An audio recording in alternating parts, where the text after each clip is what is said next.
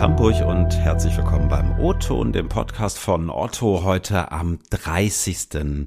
November. Ich bin Ingo Bertram und wir sprechen diese Woche im Podcast über Führung, beziehungsweise auch über Autorität in der Führung. So, und ich weiß nicht, wie es euch geht. Ich kriege bei diesem Wort Autorität gefühlt schon richtig Plack wenn ich es nur höre. Bei mir löst das Unbehagen aus, vielleicht weil es mich irgendwie so symptomatisch an so einen Führungsstil von vor 50 Jahren erinnert.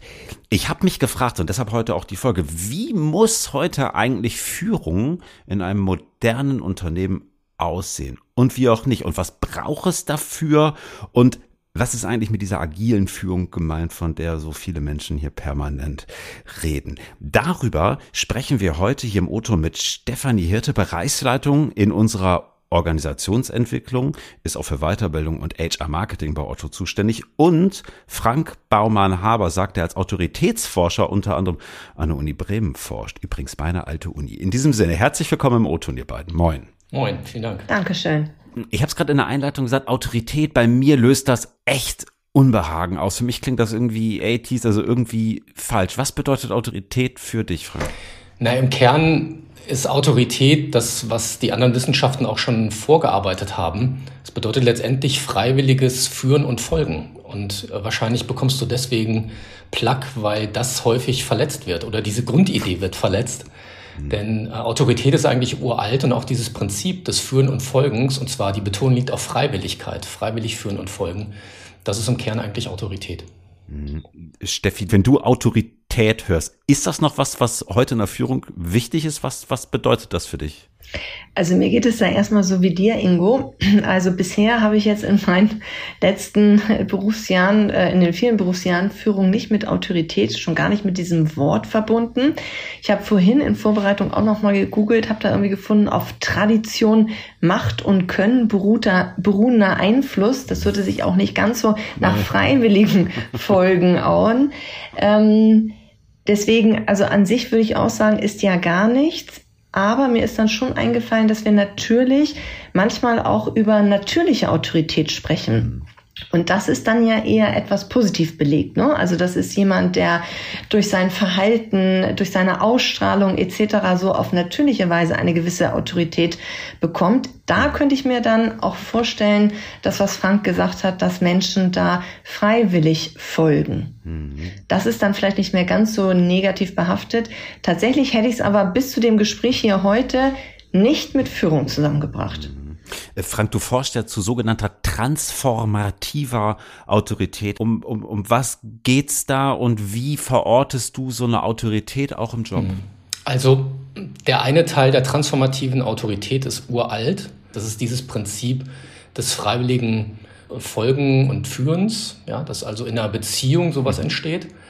Und der neue Teil oder der Teil, der in diesem Jahrhundert relevant wird, ist das Transformative daran. Deswegen könnte man auch sagen, Autorität ist so ein Kind der Zeit. Also je nach Jahrhundert, je nach Gesellschaftsstruktur wird Autorität auch anders interpretiert. Zumindest bekommt es so eine Zuschreibung. Und transformativ bedeutet letztendlich, und so nenne ich das, dass es um die Evolution des Bewusstseins geht. Es geht also darum, sich bewusst zu machen, mhm.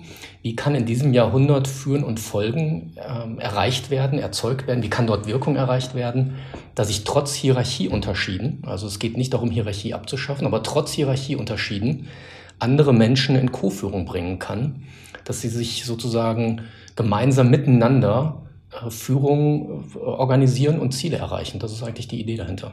Und deswegen nenne ich das transformativ. Ja.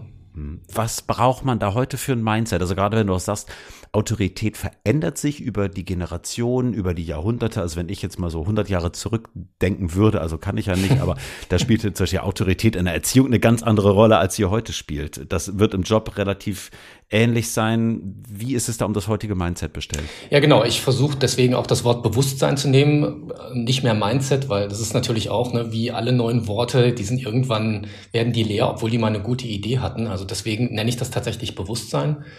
Und es geht darum, überhaupt Menschen wieder erklärbar zu machen, dass es eben Autorität, dass Autorität per se nichts Schlechtes ist, sondern das ist ein Phänomen, das hast du immer, wenn Menschen zusammenkommen. Das muss einem nicht gefallen. Ich sage immer dazu, das ist so ähnlich wie die Erdanziehungskraft, ja, die muss dir ja auch nicht gefallen, aber sie ist eine Realität auf dieser Welt. Und so ist es eben auch mit Autorität und in sozialen Systemen oder Gruppen oder Teams. Man muss es, es muss einem nicht gefallen und gleichzeitig entsteht es, wenn Menschen zusammenkommen. Und das zu entmystifizieren, dort die Verbindung herzustellen, auch Stefanie, was du sagtest, ne, dass du das erst gar nicht mit Führung zusammengebracht hast oder die meisten Menschen sagen, ja, was hat das mit Führung zu tun? Ist das nicht eigentlich ein Gegensatz sogar zu der modernen Form von Führung? Das möchte ich entmystifizieren, weil damit wird's gestaltbar. Also wenn du Dinge unterm Tisch hast, kannst du sie nicht bearbeiten. Und ich möchte mit meiner Forschung dazu beitragen, dass es auf den Tisch kommt und dass wir uns das gemeinsam angucken können und sagen können, wie ist es denn hilfreich für unsere Organisation und unsere Ziele, die wir heute haben? Mhm. Organisation ist ein ganz gutes Stichwort. Steffi, wenn du heute mal auf Otto schaust, auf Führung bei Otto schaust, was zeichnet da moderne Führung für dich aus? Was, was braucht sie? Was sind da vielleicht auch No-Gos? Ja, ich habe äh, ganz gespannt zugehört und habe auch einige Parallelen zu unserer Arbeit am Führungsthema entdeckt, weil wir uns ja auch schon ähm, vor ungefähr zehn Jahren auf den Weg gemacht haben, im Rahmen des Kulturwandels, dass wir gesagt haben, welchen Anspruch haben wir bei Otto eigentlich an Führung, an Führungskräfte mhm. und uns war auch sehr schnell klar, es wird weiterhin Hierarchie geben in großen Unternehmen und das ist auch richtig und wichtig und somit wird es auch weiterhin Führungskräfte oder Führungsrollen oder Führungsaufträge, wie immer man das auch nennt, aber es wird Menschen geben, die in der Hierarchie eine andere Rolle spielen. Und da haben wir schon mit dem äh, Begriff Mindset gearbeitet, nämlich mit dem agilen Mindset mhm. und damals uns sehr, sehr intensiv damit beschäftigt, was bedeutet eigentlich Agilität? Und haben ziemlich schnell gesagt, also bitte nicht hier Buzzword, jetzt wird alles agil. Wir haben sehr klar immer getrennt, agile Methoden und Vorgehensweisen und Arbeitsweisen. Da haben wir gedacht, bitte nur da, wo sinnvoll. Aber das agile Mindset, was dahinter steht, das wollten wir schon für alle Führungskräfte und äh, alle Ebenen ausrollen. Und da war für uns besonders wichtig, dieses, diese Zielsetzung, möglichst viel Selbstverantwortung in die Teams, insbesondere für Entscheidungen um Fachlichkeiten. Also es soll nicht mehr sein, der beste Controller wird der Abteilungsleiter Controller und dann kann er immer entscheiden, was richtig ist und das ist dann auch richtig, sondern quasi die Führungskraft soll sich bitte um andere Themen kümmern und nicht klein, klein. Wir haben immer gesagt, Finger weg aus der Fachlichkeit, sondern die Führungskraft oder die Führungsrolle soll sich um das People Management, also um die ah, ja. Menschen kümmern, soll sich um die Strategie kümmern, also braucht wahrscheinlich andere strategische Skills als die Teammitglieder, um das große Ganze immer wieder auch in den Fokus zu nehmen. Mhm. Denn die Teams sind sehr gut darin, wenn sie in ihrer Fachlichkeit Produkte oder andere Leistungen erarbeiten. Mhm. Aber ihnen fehlt ja manchmal der Blick fürs große Ganze. Und so haben wir gesagt, die Führungskraft ist auch ein bisschen der Außenminister, ja. Der guckt, Nein. was braucht denn der Kunde, was brauchen die anderen Bereiche, wie arbeiten wir an den Schnittstellen, um da auch ein bisschen die Weichen zu stellen. Und dann, und das ist ja somit das Wichtigste, mit dem Ziel, mit dem Team gemeinsam die Ziele und quasi damit den Rahmen für die Erarbeitung der Themen festzulegen. Jetzt sagst du, eine Hierarchie gibt es weiterhin, wohl aber gibt es ja durchaus verschiedene Führungsmodelle. Ähm, ja. Kannst du da vielleicht so ganz kurz mal einen Einblick geben, was gibt es da bei Otto und warum eigentlich verschiedene? Genau, wir haben also das, was ich eben beschrieben habe, bezog sich ja immer noch darauf, eine Führungskraft macht das alles in einem. Und dann haben wir irgendwann gesehen, insbesondere in den Bereichen, vornehmlich IT, die wirklich Produktentwicklung gemacht haben, dass die mhm. auch in die agilen Arbeitsweisen überführt wurden.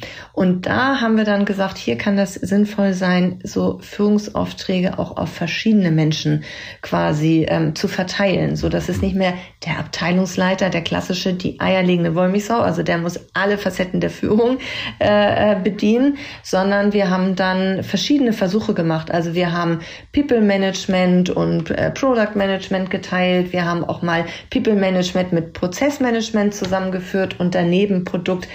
Aber insbesondere äh, in den IT-Bereichen sind wir mehr und mehr dahin gegangen, dass es sozusagen Product Owner gibt, mhm. dass die dann eine hohe Verantwortung in der Fachlichkeit haben, aber dass das People Management ähm, in anderen Rollen verankert ist. Und damit machen wir in den Bereichen ähm, auch gute Erfahrungen. Und natürlich sind mhm. dann auch die Führungsspannen, werden dann natürlich auch entsprechend angepasst. Ähm, wir haben aber genauso auch Versuche in klassischen Bereichen gemacht, wo wir auch das Learning hatten, dass das jetzt nicht unbedingt zielführender war als das klassische Modell. Ich sage extra nicht das alte Modell und haben jetzt zum Beispiel auch manchmal die Modelle wieder zurückgeführt. Mhm. Und eins möchte ich noch sagen, und das ist unser Mantra. Es gibt kein Neu und Alt, kein Gut und Schlecht, sondern wir wollen immer sagen, wir gucken uns die Parameter des Bereiches, der Teams an, die Aufgaben und beraten und entscheiden dann, welches Führungs-, welches Organisationsmodell aus unserer gemeinsamen Sicht dann dort wohl das effizienteste ist. Mhm. Was würdet ihr aktuellen oder künftigen Führungskräften gerne mit auf den Weg geben? Ich war selber früher auch mal Führungskraft und Unternehmer und am Ende ist Führung ja die Organisation, die hilfreiche Organisation und das Managen, Managen in Anführungszeichen von Konflikten. Also Interessenskonflikte, Ressourcenkonflikte, Wahrnehmungskonflikte, kannst die ganzen Konfliktarten durchgehen, die es gibt. Und wie kann es gelingen, also bei allen, die an Führung beteiligt sind, und das sind ja nicht nur die Führungskräfte selbst, sondern auch diejenigen, die folgen, die tragen ja auch dazu bei, dass Führung mhm. überhaupt gelingt. Wie können also alle die, die an Führung beteiligt sind, so ein Bewusstsein entwickeln, dass sie konstruktiv, würdewahrend Konflikte austragen? Und zwar so, dass Menschen sich eben entwickeln können, dass sie in Co-Führung kommen und natürlich, wenn du in Organisation bist, das ist ja keine Selbsterfahrungsgruppe, dass Ziele erreicht werden. So, das ist eigentlich der Kern. Mhm. Also an Konflikten, an der Konfliktrobustheit, an der Konfliktfähigkeit zu arbeiten. Und zwar in der Art, dass die Würde von Menschen gewahrt wird. Ich glaube, es geht in die richtige Richtung, ist aber weniger wissenschaftlich ausgedrückt. Also ich glaube, wenn wir hier jetzt auch um, also um Menschen, um People Management, Menschenführung sprechen, dann muss man erstmal auch Menschen mögen. Und mein Tipp wäre für jede Führungskraft äh, quasi Mitarbeiter genauso zu sehen wie Freunde oder Verwandte in seinem persönlichen Umfeld, wo man ja ganz natürlich auf Augenhöhe und partnerschaftlich miteinander umgeht. Und ich glaube, das ist das A und O. Und wenn dann noch ein bisschen Leidenschaft und Begeisterungsfähigkeit dazukommt, dann ist schon ein ganz großer Teil nämlich des Ziels, was du auch immer wieder sagst, dass die Menschen freiwillig folgen, ist damit, glaube ich, schon einen ganzen Schritt nach vorne gegangen. Und dann, klar, braucht es natürlich die strategischen und fachlichen Themen, aber ich glaube, erstmal geht es um die Menschen. Und ähm, ja, wir sagen immer, bei uns ist es wie Arbeiten unter Freunden. Und das finde ich so schön, dass wir in unserem Bereich dieses Gefühl haben. Denn damit unterstützen wir uns gegenseitig, damit haben wir auch Lust, Dinge gemeinsam zu erreichen, Ziele zu erreichen. Und ich glaube, das macht ganz viel mit den einzelnen Menschen. Ich würde das gerne nochmal, oder ich würde mich nochmal gern dranhängen, wenn das okay ist. Also ich möchte das nochmal bestärken, glaube, dass die dass wir eine Renaissance wieder haben, wenn man davon überhaupt so sprechen kann, dass es wieder mehr um die Menschen geht, was nicht heißt, dass es nicht auch darum geht, an Strukturen parallel zu arbeiten. Ja, es gibt ja so diesen alten Streit, müssen wir an Strukturen arbeiten, damit mal den Menschen was passiert, oder müssen wir erst bei den Menschen irgendwie mit den Menschen arbeiten, damit Strukturen sich verändern? Diese Frage ist an sich falsch. Du brauchst immer beides. Das ist strukturell miteinander gekoppelt. Das lässt sich gar nicht trennen.